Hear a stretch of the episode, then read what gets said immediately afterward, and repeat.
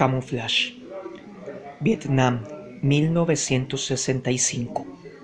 Luego de una emboscada por parte del enemigo, el soldado Jackson quedó separado de su pelotón y bajo un fuego intenso. Ya sin munición e ideas, creyó que había llegado su hora.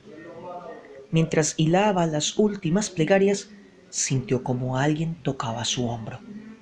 Al girarse sobresaltado, encontró a su lado a un marín, corpulento y armado hasta los dientes, quien dijo llamarse Camouflage y que iba a sacarlo de allí.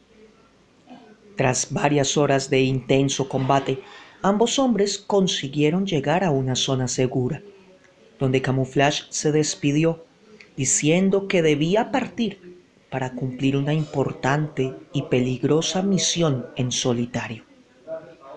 Cuando finalmente Jackson regresó al batallón y contó cómo había sobrevivido, los que lo escucharon se quedaron espantados. El médico lo tomó por el brazo y lo llevó hasta la carpa que servía de hospital.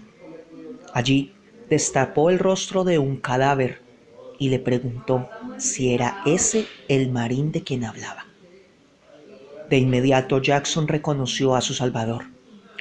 Fue entonces cuando el médico le contó que Camouflage había muerto en ese mismo lugar la noche anterior y que sus últimas palabras fueron Semper Fi.